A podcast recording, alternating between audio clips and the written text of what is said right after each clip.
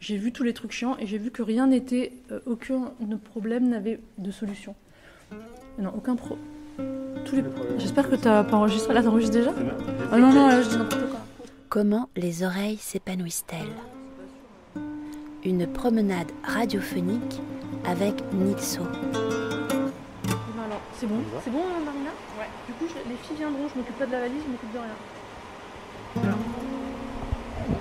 Chez toi Ouais.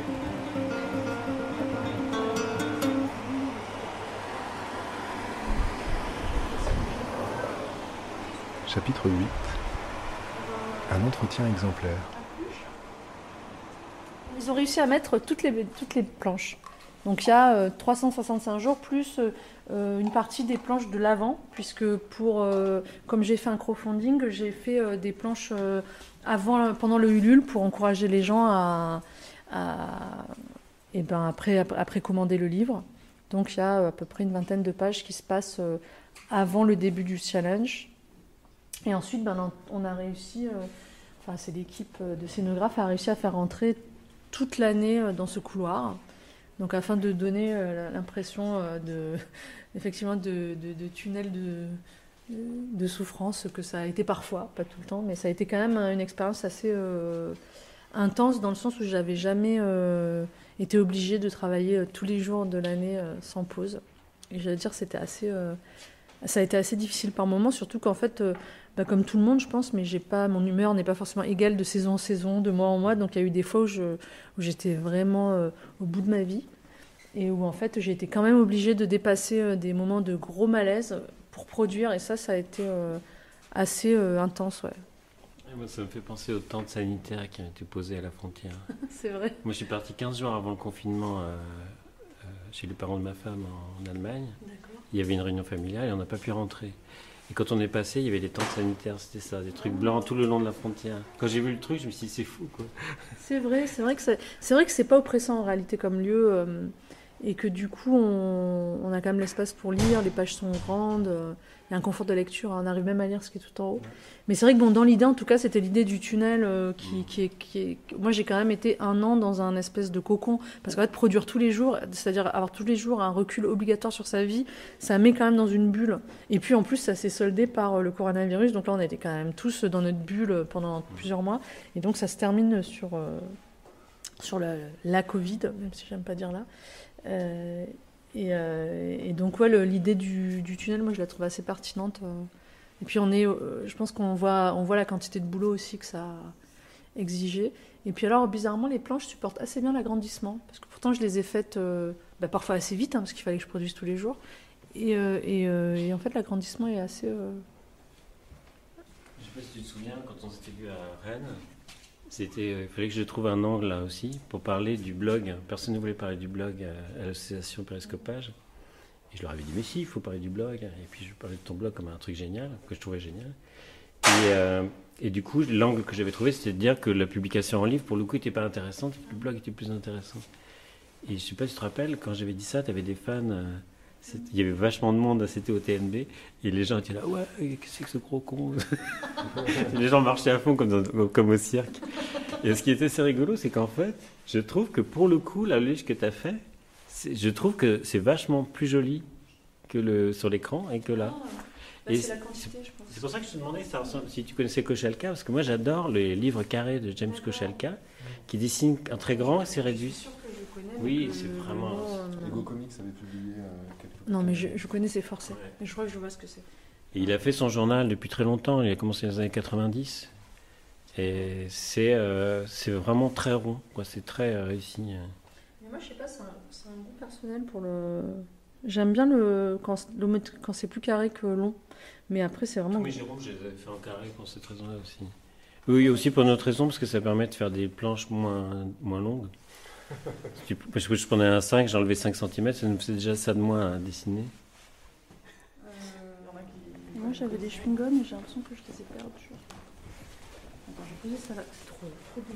Et, euh, Tu vois, on est arrivé au bout. voilà, on est arrivé au bout. Et là, un livre. On sort du tunnel. J'ai- C'est un peu comme euh, quand j'ai fait Nini Patalo, d'ailleurs, mon premier album, c'est que je m'att... Nini Patalo, je l'ai fait. Je suis aussi fan. Ben, je suis super contente. J'ai essayé d'en refaire un, mais j'ai pas réussi. tiens. J'étais plus, j'étais plus dedans. Mais Nini Patalo, je l'avais fait en me disant après, je ferai un vrai truc. Je me suis dit, je vais faire ça, je vais me faire plaisir, puis euh, c'est super, on me propose de faire une BD, et après, je ferai un truc sérieux. Et finalement, c'est cette BD-là qui m'a ouvert toutes les portes. Et de Moi, la j'ai même. éduqué ma nièce avec ça. Ah, Et aujourd'hui, elle dessine et elle t'a envoyé des pages pour ton blog. Ah, je sais pas si je les ai, parce que j'ai Ah pas non, pu mais- éditer tout. Euh, en tout cas, tu lui as répondu. Ouais. Euh, mais édité ou pas, euh, elle était tellement heureuse que tu lui as répondu. Ah, ouais, Elle a 20 ans. Ouais. Ah, c'est chouette. Ouais, mais en tout cas, ce que je veux dire, c'est que même ce livre- quand j'ai fait ce livre-là, j'étais un peu dans la même euh, truc en disant bon, je fais un truc, là, je me jette à l'eau. L'idée, c'est de m'auto-éditer aussi pour comprendre comment ça marche.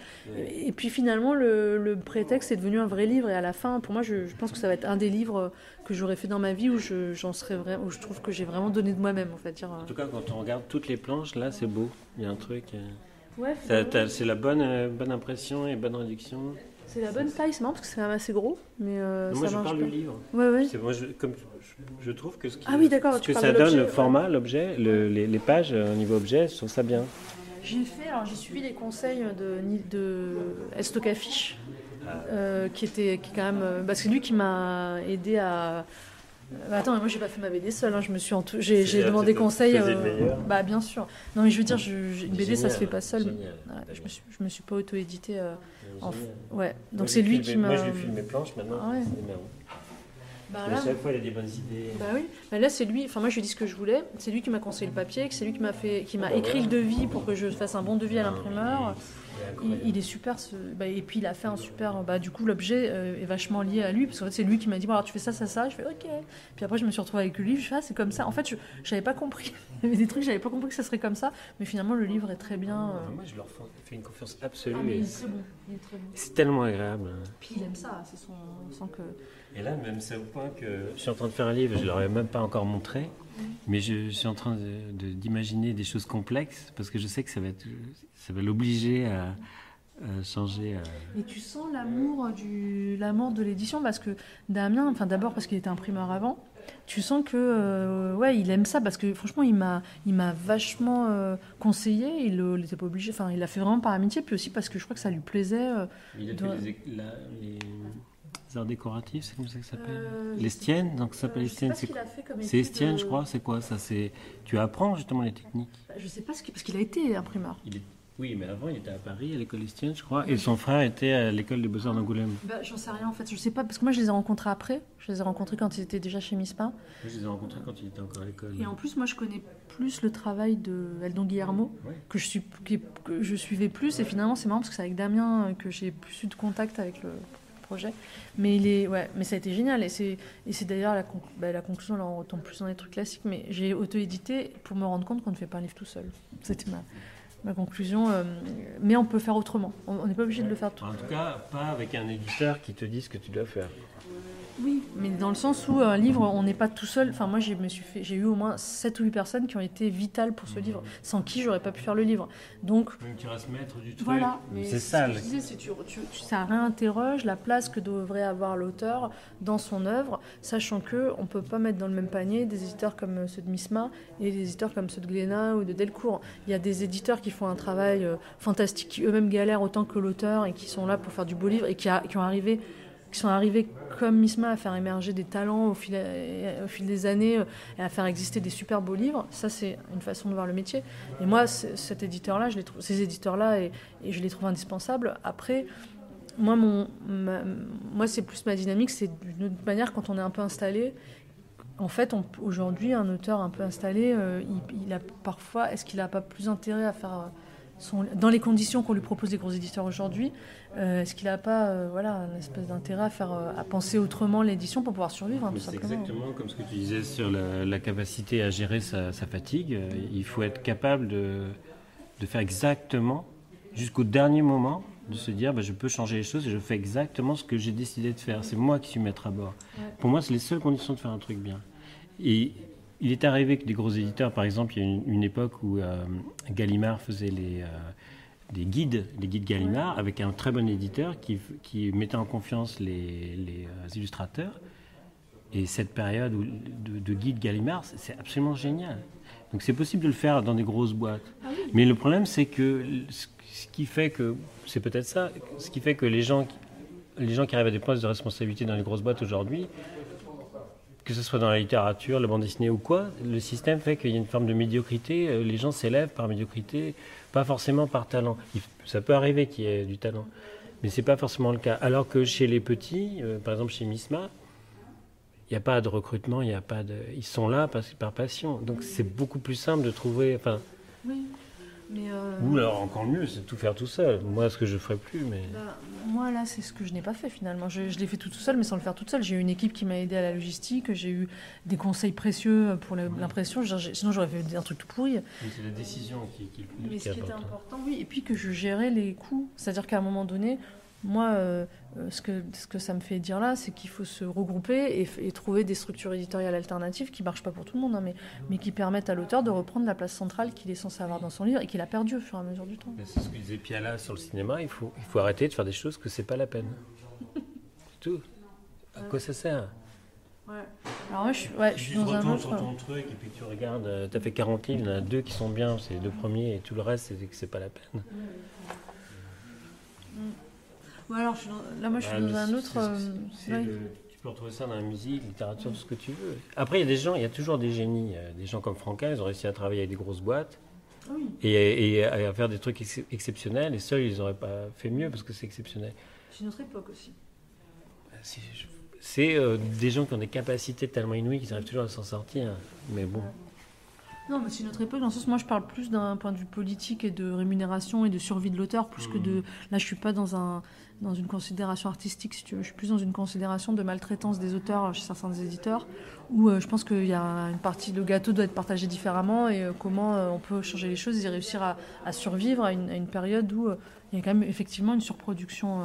Euh, affreuse, où il y a des gens qu'on ne devrait pas éditer à, à- à ce moment-là parce que leur livre, il va faire une semaine en librairie, ils ont eu une avance merdique, et finalement c'est du c'est envoyer les gens à l'abattoir, et accepter de dire à des gens, bah attends, euh, fais un truc, euh, enfin retravaille, euh, que, de- que ce que font beaucoup d'éditeurs, c'est de- d'éditer à tour, à tour de bras, et, euh, et- et de mettre des tas d'auteurs dans une précarité qui en Il y a fait... une petite responsabilité de l'auteur. hein.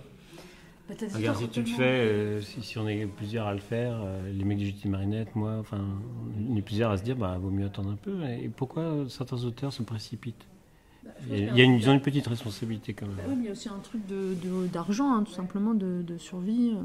Tout le monde ne peut pas... Tu euh, dis toi-même que ça rapporte peu, donc n'importe quelle autre occupation va rapporter la même chose.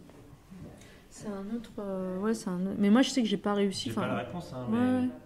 Moi, je pense que j'ai quand même fait. euh, euh, j'ai pas eu le temps dans ma vie jusqu'à maintenant de me poser, de dire mais qu'est-ce que j'ai vraiment envie de faire Euh, Est-ce que, c'est, est-ce que ce que j'ai fait là valait le coup? Moi, je crois que j'ai fait aussi plein de livres que j'aurais pu ne pas faire, mais je suis quand même contente d'avoir fait parce qu'au final, quand je les relis, je suis contente. Mais j'ai pas tous mes livres sont pas des livres indispensables à la. mais, mais là, moi, je parle plus d'un en tout cas, rassure-toi, c'est pas des, des livres qui c'est pas la peine. Merci. Je parlais pas de ça. Non, je sais, mais, mais ça interroge quand même, parce que moi j'en ai fait pas mal, mais euh, tous ne sont pas. euh, bah, il y a- enfin, c'est assez inégal, mais y- j- dans tous, j'ai mis quand même un peu de- un peu d'envie. hein, sinon- de toute façon, là, j'ai pas réussi à faire le tome 6, et je l'ai pas fait. Enfin, je veux dire, Ah, j'ai été payé. J'ai vu que je faisais de la merde, j'ai écrit à l'éditeur, en bout de, j'ai quand même touché tous les Ouais. avances, donc c'était quand même une grosse avance. Et je lui ai dit, bah, écoute, je vais tout te rendre parce que en fait, ce que je fais me plaît pas. Euh, je pense que le livre, ça sera, il sera pas bien, et puis je le Parce sens plus. euh. Mais je l'ai fait aussi pour Dupuis. J'ai passé un an et demi pour un album chez Dupuis, puis au final, je leur ai dit, ben, je crois qu'il vaut mieux pas le publier. Bah, j'ai fait ça aussi. Ils m'ont dit, on t'invite au resto, et puis on, on déchire le contrat, on passe à autre chose. Et j'étais libéré. Je me suis dit, j'ai failli publier le- un truc qui m'aurait. C'était terminé Bah, après. Ceci dit, euh, c'est ce que j'ai. Bah, ceci dit, j'ai pris cette décision-là aussi. C'est si compliqué. Bah non, mais bon, là, euh, j'ai- j'ai- Mais... Moi, des fois, je me pose la question, pourquoi ça Ouais, mais tu vois, quand j'ai reçu un exemplaire, que je l'ai ouvert, j'ai fait c'est quoi cette merde? Pourquoi j'ai publié ça? J'aurais dû le laisser en nu, Ouais, c'était nul. Et après, c'est qu'il a fallu un mois, en le réouvrant un mois plus tard, avec un peu la tête reposée, j'ai dit non, ça va, j'en suis quand même contente, c'est un Mais ça, c'est concept. aussi parce qu'on progresse et donc du coup on passe des paliers.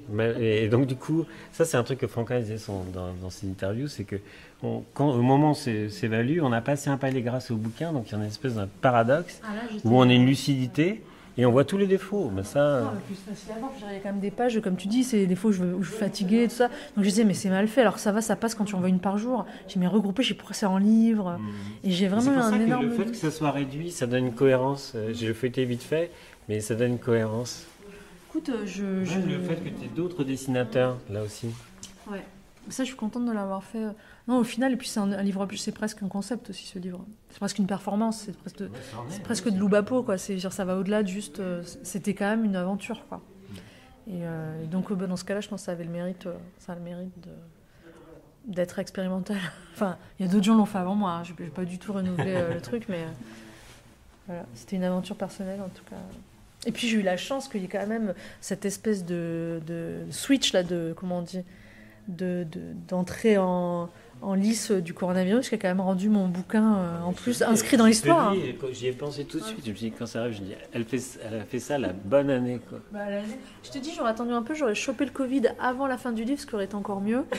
mais je l'ai chopé après, malheureusement. Non, euh. t'avais deux périodes, t'avais mai 68 Ouais. et là. Ouais, c'est ça.